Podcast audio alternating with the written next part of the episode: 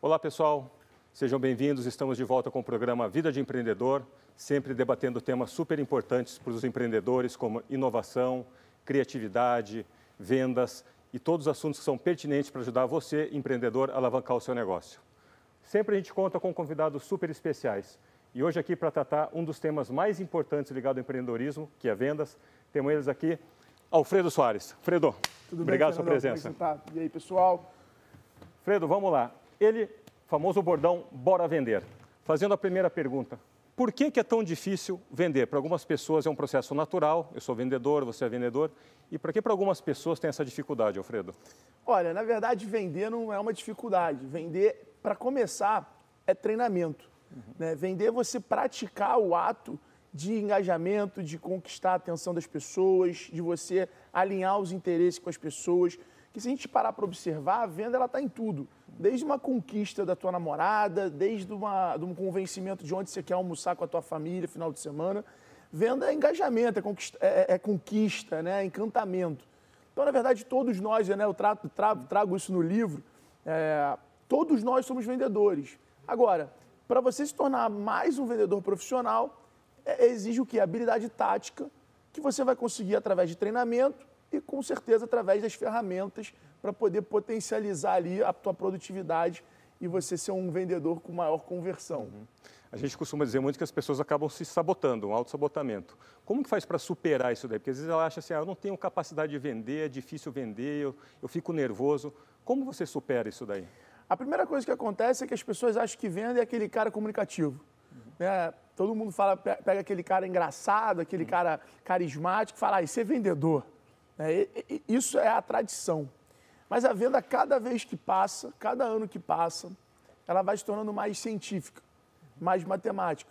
Então, quando você hoje observa os grandes líderes de venda das empresas que são case em, em modelo de venda, em máquina de venda, são matemáticos, são engenheiros, são pessoas que dominam o estudo dos dados, porque a venda ela é uma ciência.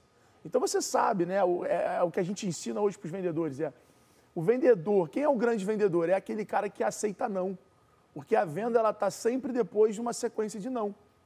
Então você precisa ser um cara resiliente para ser um bom vendedor, porque você não vai conseguir vender para todo mundo. Então é, eu acredito que, que, que para você driblar essa questão de ah, mas eu sou tímido. Cara, cada vendedor tem um perfil. Tem um vendedor que é muito bom de escrita, por exemplo, mas é um cara que se botar ele para falar uma palestra, o cara não é um bom vendedor. Trava. Tem o um vendedor que é muito bom de dados para falar assim, não, eu quero vender só para esse aqui, porque olha só, a quantidade de reunião que eu fiz, a reunião para quem e tal. Então, é importante você encontrar o seu persona, encontrar a sua, a sua habilidade e você potencializar ela para o lado de vendas, gerando mais negócios para a sua empresa ou para a empresa que você trabalha. Muito bacana. Para quem não sabe, o Alfredo Soares ele é o sócio-diretor da Vetex, a maior empresa de e-commerce da América Latina, presente em mais de 35 países. Alfredo, você foi o fundador da Xtec. Alguma correlação, já tinha uma estratégia de vendas aí quando você montou a Xtec com o Vetex? Olha, já tinha. É, essa história está no livro. Então não posso nem contar muito aqui para vocês, que está no livro. Compra lá meu livro, já estou aproveitando para vender, olha aí. A gente vai mostrar aqui o livro, a gente falar um pouco dele depois. Já estou, vendedor, vendedor é um perigo, né? É. Vendedor é um perigo. Já deixou ele vender, ele tenta vender uma coisa. É, mas eu conto no livro, tem um vídeo também no YouTube é, que conta em 45 minutos essa história, onde o Mariano, que é o fundador da Vetex, ele fala como é que foi que aconteceu. Eu, na verdade, tinha uma agência de publicidade, é, a gente estava pivotando para esse modelo de soluções, né, de SaaS, e aí a gente desenvolveu, a gente tinha uma demanda muito grande, crescente, é, uma demanda muito crescente de pessoas que criavam um site e queriam transformar site em e-commerce. E a gente viu essa oportunidade, desenvolvemos um sistema para isso, e aí quando a gente foi no primeiro evento de e-commerce do, do, Brasil, é, na época do ano, né, que tinha de e-commerce, era um evento da Vetex. E aí foi quando a gente pegou e decidiu mudar o nome, porque a gente precisava fazer parte daquele universo Aquele que a Vetex estava construindo. E aí a gente deu o nome de X-Tech, que confunde sonoramente com Vetex.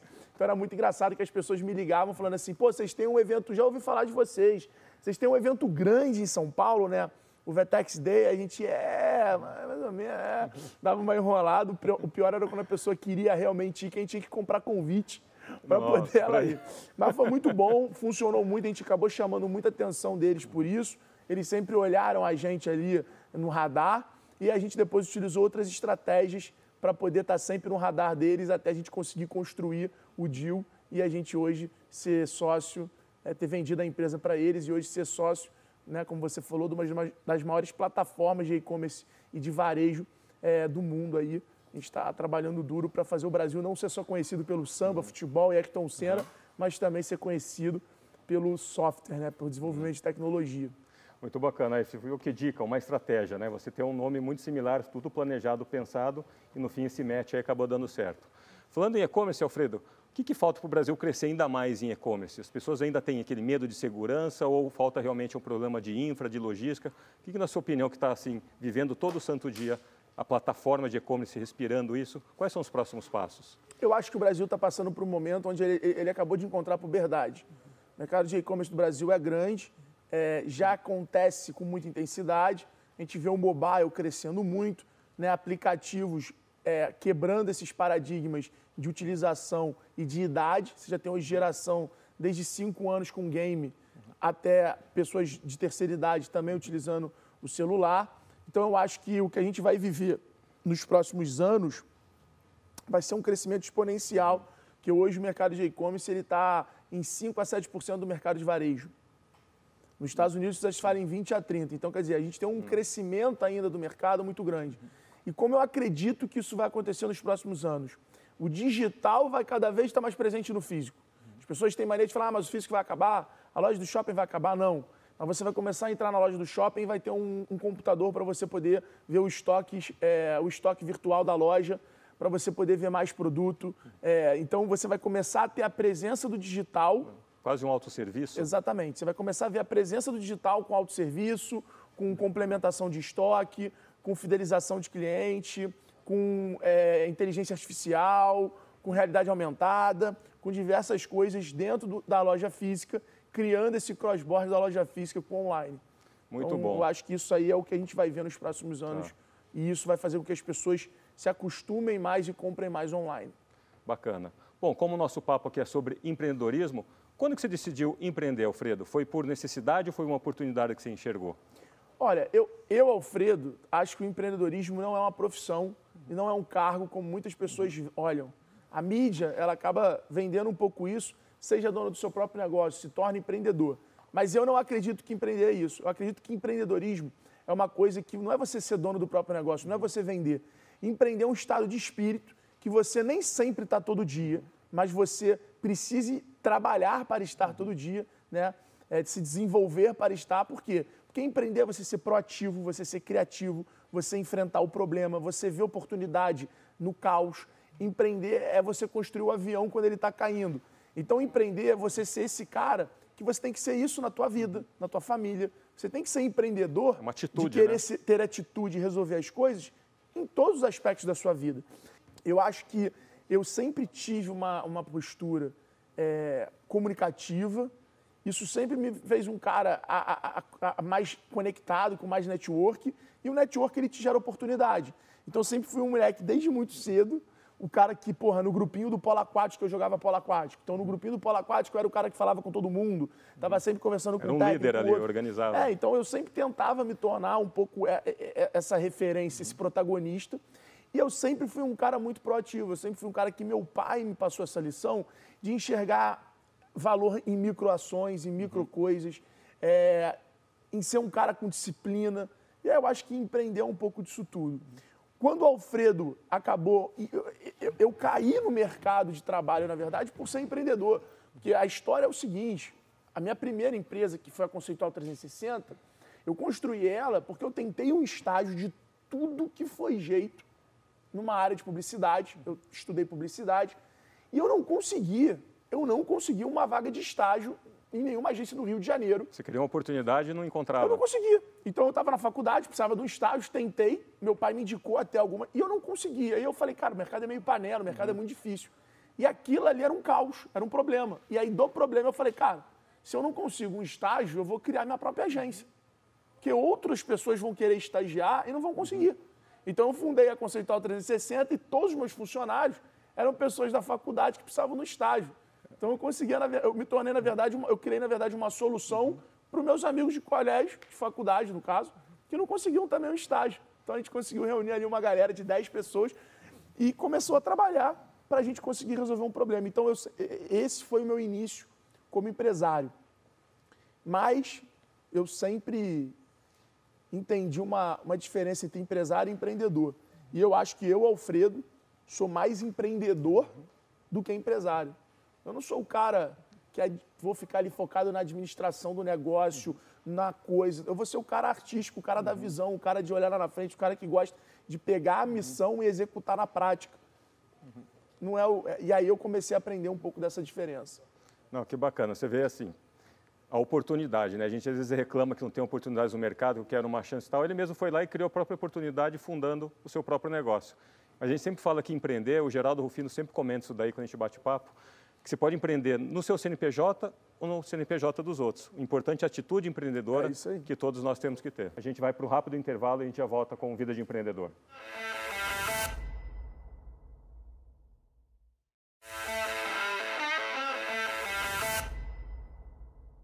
Olá pessoal, estamos de volta com o programa Vida de Empreendedor e hoje o nosso convidado mais do que especial, Alfredo Soares. Alfredo, uma das dificuldades que os empreendedores têm é sobre recrutar e reter talentos. Como que é esse desafio no dia a dia da Vetex? Cara, esse desafio é um desafio que a gente considera muito importante e crucial para o crescimento uhum. da empresa e para o longo prazo. Né? É, o grande ativo das empresas não é investimento, hardware, tecnologia. O grande ativo de qualquer empresa são pessoas.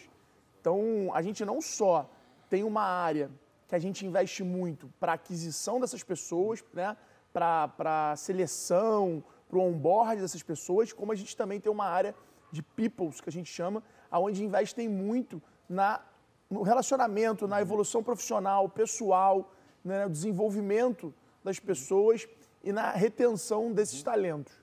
É, a gente acredita muito que mesmo sendo a Vetex uma empresa de tecnologia, de software, a gente acredita demais que são as pessoas que fazem essa empresa. Então a gente vê, a nossa visão disso é o seguinte: é, pessoas com raciocínio lógico uhum. são pessoas mais dispostas a aprender e aprender num, num, num, num tempo, num período menor. Então isso é um, por exemplo, dos skills que a gente mais valoriza. Mais do que muitas vezes é, a questão do currículo, a questão do que, que aquela pessoa fez antes, mas qual é a capacidade lógica dela de entender as coisas. Outra coisa que a gente valoriza muito é exatamente a inclusão digital, né? Quanto aquela pessoa entende. O Mariano dá sempre esse exemplo, né? O filho dele tem 5, é, 6 anos e já estuda uhum. programação no colégio. Né? Quer dizer, o colégio uhum. já ensina por quê? Porque hoje é, é, é, é a demanda, é real. né? Não importa qual a sua função, qual o seu papel, você tem que entender de tecnologia, você tem que entender de programação, você tem que entender. Quando eu falo entender de programação, não é você ser um programador, não é você criar um aplicativo. É você entender a lógica. É você entender a lógica por trás daquilo ali. Porque provavelmente o que você definir fazer na tua vida, você vai precisar de alguma ferramenta, você vai precisar mexer em alguma coisa ou gerenciar algum time que tem alguma inovação, alguma tecnologia envolvida. Então é isso que a gente acredita, a gente vem acreditando muito nesse modelo e a gente está sempre atrás de novos talentos, a gente acredita ser muito importante. Aí fica uma dica super importante, o raciocínio lógico, para você que está buscando uma oportunidade no mercado ou quer migrar para uma outra empresa, essa dica aí do Alfredo é super válida.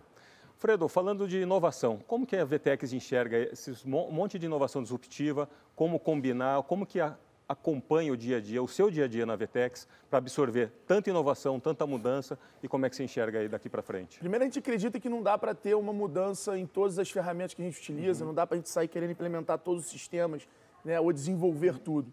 Então a gente lá entende que tem que fazer uma coisa de cada vez. A gente trabalha lá, a gente acredita muito no modelo de trabalho de squads, onde na verdade na Vetex você não tem aquela questão de ah não, mas só o diretor, só o CEO pode tomar a decisão a decisão e o poder de tecnologia ele está totalmente descentralizado.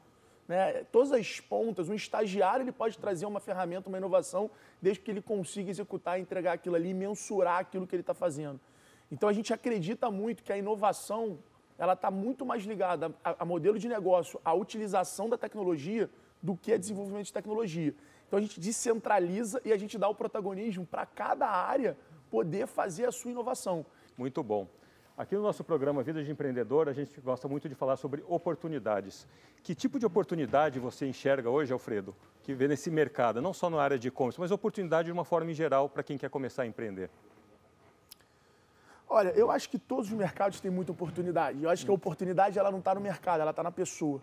A pessoa ela precisa conseguir enxergar dentro do caos a oportunidade. As pessoas elas acreditam que o momento eureka vai vir da, quando a vida dela estiver tudo bem, vai vir do momento maravilhoso, da plenitude. E não. Os grandes momentos, se você olhar todas as grandes histórias, elas nasceram do caos. E eu falo da humanidade. Você olha o mundo, quando aconteceu as grandes viradas, era guerra, era epidemia, era revolução industrial. Então, sempre, quando a tua vida tiver um caos, muita atenção, porque a oportunidade está perto de você. Porque não tem jeito, a oportunidade, a grande sacada, ela não está no momento de comodidade um, meu sócio no Gestão 4.0, ele fala uma frase que eu acho incrível. Ele fala que não existe conforto na zona de crescimento e não existe crescimento na zona de conforto. Então, o que eu falo para o meu time é que muitas vezes nós temos que ser responsável por criar o nosso próprio caos para poder criar aquele grande momento de oportunidade depois. Então, o que você está dizendo, se alguém estiver na zona de conforto, está errado. É aquilo que a gente sabe, a gente tem que toda vez se motivar a buscar esse caos aí para enxergar as é, oportunidades. É, crescer, mudar de, mudar é. de patamar, mudar de vida. Isso não tem conforto. O conforto ele acaba sendo uma consequência disso. Então você precisa, você precisa se, se jogar de cabeça para depois você poder exatamente conquistar aquilo que você quer. E se você estudar as grandes empresas, os grandes cases, todo mundo passou por isso, todo mundo teve um momento de caos e a grande virada veio exatamente de um momento caótico. Muito bom.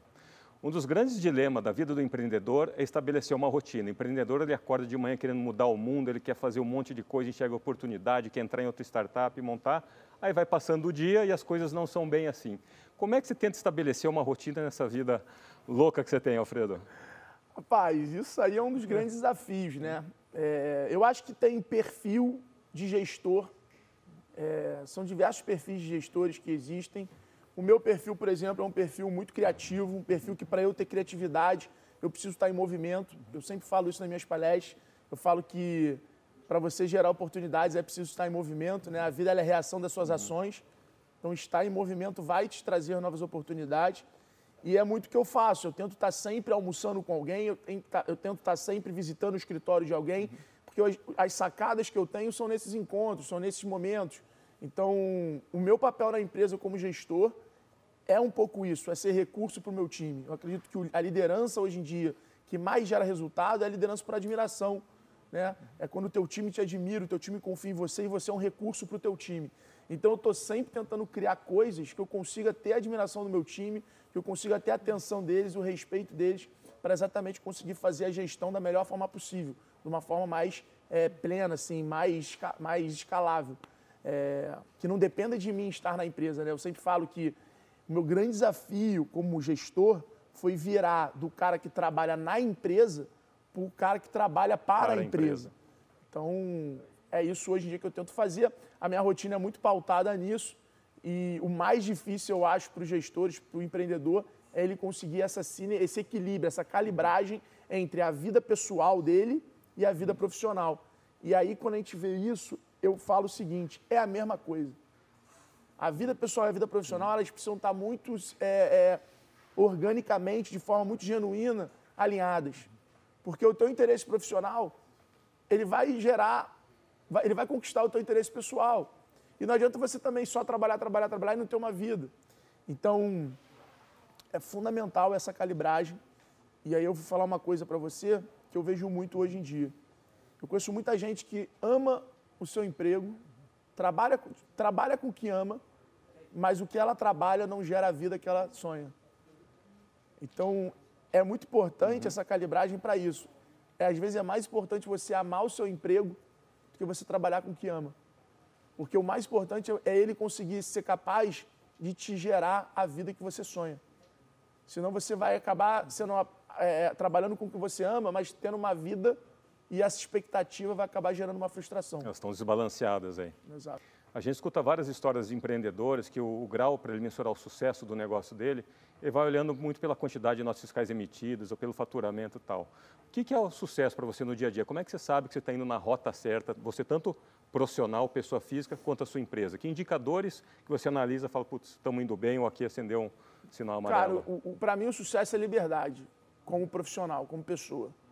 Mas na empresa, o dar certo ou dar errado, a gente utiliza a ferramenta do NPS. Uhum. Então a gente está sempre ali se comunicando com o nosso cliente.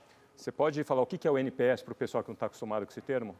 O NPS é uma forma é uma forma de você mensurar em menos níveis, né? Em, em, você tem ali três níveis basicamente, uhum. aonde você consegue saber a satisfação do teu cliente. Então, ou ele é um detrator, ou ele é, é como se fosse isento ali, tá. ele é neutro. Tipo, neutro, neutro, neutro, ou ele é um promotor. Tá. Então você tem ali as notas de 0 a 10, uhum. aonde você, se ele até 8, ele é neutro, uhum. de 8 a 9, ele é. Ele é, não, de, até 7 ou 8 tá. ele é neutro. Tem empresa chamada Track Sale, que é uma das maiores tá. empresas de, de, controle e gestão de NPS. Quem quiser saber mais, uhum. até recomendo procurar eles. É, mas você consegue mensurar, então você tem esses três níveis, acho que até 7 ou 8 é. ele é realmente detrator, é. 8 a 9 ele é neutro é. e acima de 9 ele é promotor da tua ah, marca. É Quer dizer, ele indicaria para algum familiar. Existe um estudo que diz que se ele indicar a empresa, a solução do serviço para algum familiar, é porque realmente ele gostou muito. Ele de uma certa forma, é a pergunta mais importante que você tem que fazer para um cliente. Você indicaria o meu produto, o meu serviço para alguém? Se ele falar que sim, esse é o. É, mas não, não é esse. É toda uma. Tem toda uma metodologia uhum. por trás, porque não se trata da resposta, se trata uhum. da pergunta que você fez.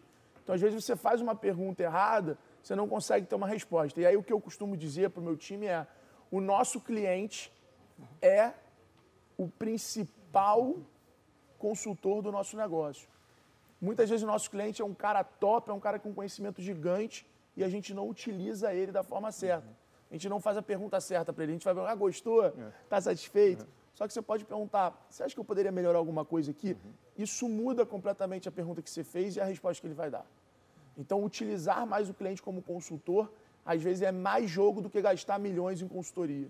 Ah, e quando você fala do detrator, o cara que às vezes está falando do não mal ele criticou a sua marca, tudo. Como que você capta essa informação e coloca no dia a dia, processa para tentar evoluir? Olha, a gente está em, em, constante contato com o nosso cliente, a gente sempre filtra essa informação e tenta entender se o que ele está falando é algo que vai melhorar o produto para o bem comum dos usuários, se o que ele está falando, se ele é o perfil de cliente ideal, porque muitas vezes o erro das empresas é que elas vendem para quem não é o perfil do cliente ideal delas.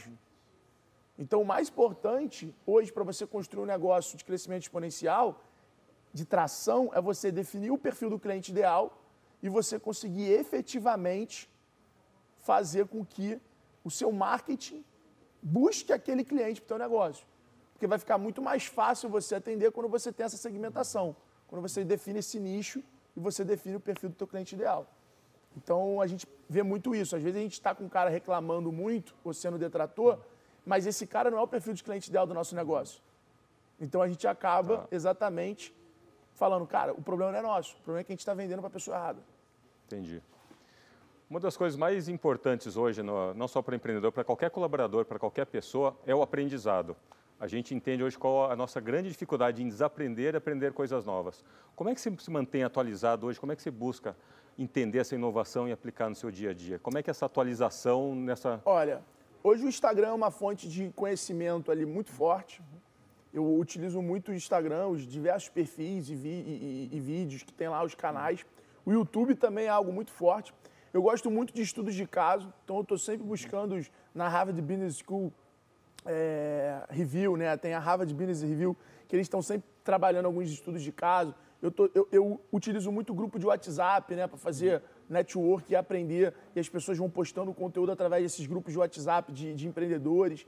É, gosto muito de programas de imersão, foi até uhum. um dos motivos que a gente fundou o Gestão 4.0 por conta disso. Então, eu estou sempre participando desses eventos, desses encontros de empresários. Eu gosto muito de aprender com a experiência. Por exemplo, eu tenho uma agenda de a cada três meses fazer imersões fora do país, visitando empresas para poder aprender. Eu, eu, eu, treinei essa habilidade de aprender através da experiência, aprender através da vivência, então eu me jogo naquele momento para poder estar tá aprendendo, observando, vendo, desconstruindo, usando engenharia reversa para saber as coisas. Agora, grande, a grande lição que eu posso deixar para você, é, que está nos assistindo, é não vir um profissional do estudo, né? não vir um profissional do conhecimento. Não, e não aplicar. Ali. A mesma proporção que você está consumindo, você tem que executar. Uhum. Eu, por exemplo, tenho uma regra que quando eu vou para um evento internacional, quando eu vou para um evento, qualquer insight que eu tiver lá, eu preciso, naquele mesmo momento, mandar para o meu time para a gente conseguir executar antes de eu voltar da viagem. Então, quer dizer, para startar algo eu estou sempre desenvolvendo é, a execução no meu time e a gente está sempre tentando, é, a gente brinca, né, converter aquele evento que eu fui, porque a conversão só vai existir se a gente executar. Então, é isso que eu acabo buscando atrás sempre para a gente conseguir fazer. Muito bom. E com essa super dica do Alfredo Soares, a gente encerrou mais um programa Vida de Empreendedor, falando da importância de aprender, mas principalmente aplicar, executar. Alfredo, bora vender? Bora vender. Obrigado o pela livro, sua presença. O livro Quer fala falar? disso, né? O livro fala sobre a questão do poder da atitude, onde a maior ferramenta que eu usei na, na, na, durante a minha jornada e utilizo até hoje é a atitude de realmente quando querer ir lá e fazer, quando você acreditar ir lá e fazer. Então a atitude ela precisa se tornar uma ferramenta, um recurso seu para você conseguir alcançar o sucesso. Sem a execução, sem a atitude, você pode ser o cara que mais entende, você pode ser o melhor cara do mundo, uhum. você provavelmente não vai conseguir chegar onde você quer chegar. Muito bom. Pessoal, a gente vai ficando por aqui. Até o próximo episódio e bora vender. Valeu!